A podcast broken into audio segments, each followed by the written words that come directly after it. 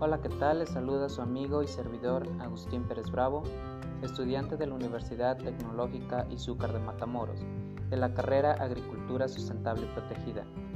Hoy 14 de enero del año 2021, en la materia de expresión oral y escrita, voy a abordar un tema acerca de la importancia de la comunicación. Pues bien, la comunicación es algo que está presente en nuestra vida diaria, ya que ésta la llevamos a cabo con las personas que nos rodean, ya sea para compartir ideas o sentimientos, etc. Por lo tanto, a continuación mencionaré a tres autores que nos hablan acerca de la comunicación. En primer lugar, tenemos a Isabel Delgado. Nos menciona que la comunicación es un proceso que consiste en la transmisión e intercambio de mensajes entre un emisor y un receptor el intercambio de mensajes, que puede ser verbal o no verbal, ya que se pueden hacer sonidos, gestos, señas, etc. En segundo lugar está Adrián Girda. Nos comparte que la comunicación procede del latín comunicare, que significa hacer a otro partícipe de lo que uno tiene.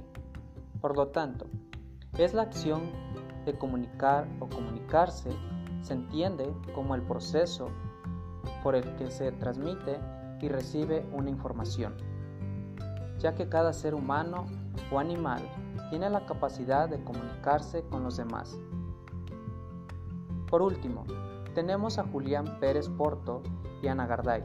Mencionan que la comunicación es un fenómeno inerte a la relación que los seres vivos mantienen cuando se encuentran en grupo a través de la comunicación. Las personas o animales obtienen información respecto a su entorno y pueden compartir con el resto.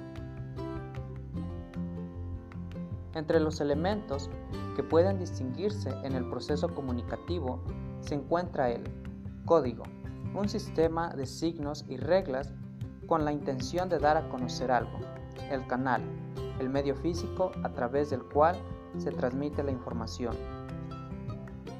El emisor, quien desea enviar el mensaje y receptor a quien va dirigido. Todos y cada uno de estos elementos son, vital, son de vital importancia para que la comunicación se pueda realizar con éxito. En mi opinión, para llevar a cabo una buena comunicación, tanto el emisor y el receptor deben de poner mucha atención en lo que dicen o escuchan. Esto nos ayudará a que nuestra comunicación no se distorsione. Sin más que decir, me despido de ustedes, esperando que esta información les sea de su agrado.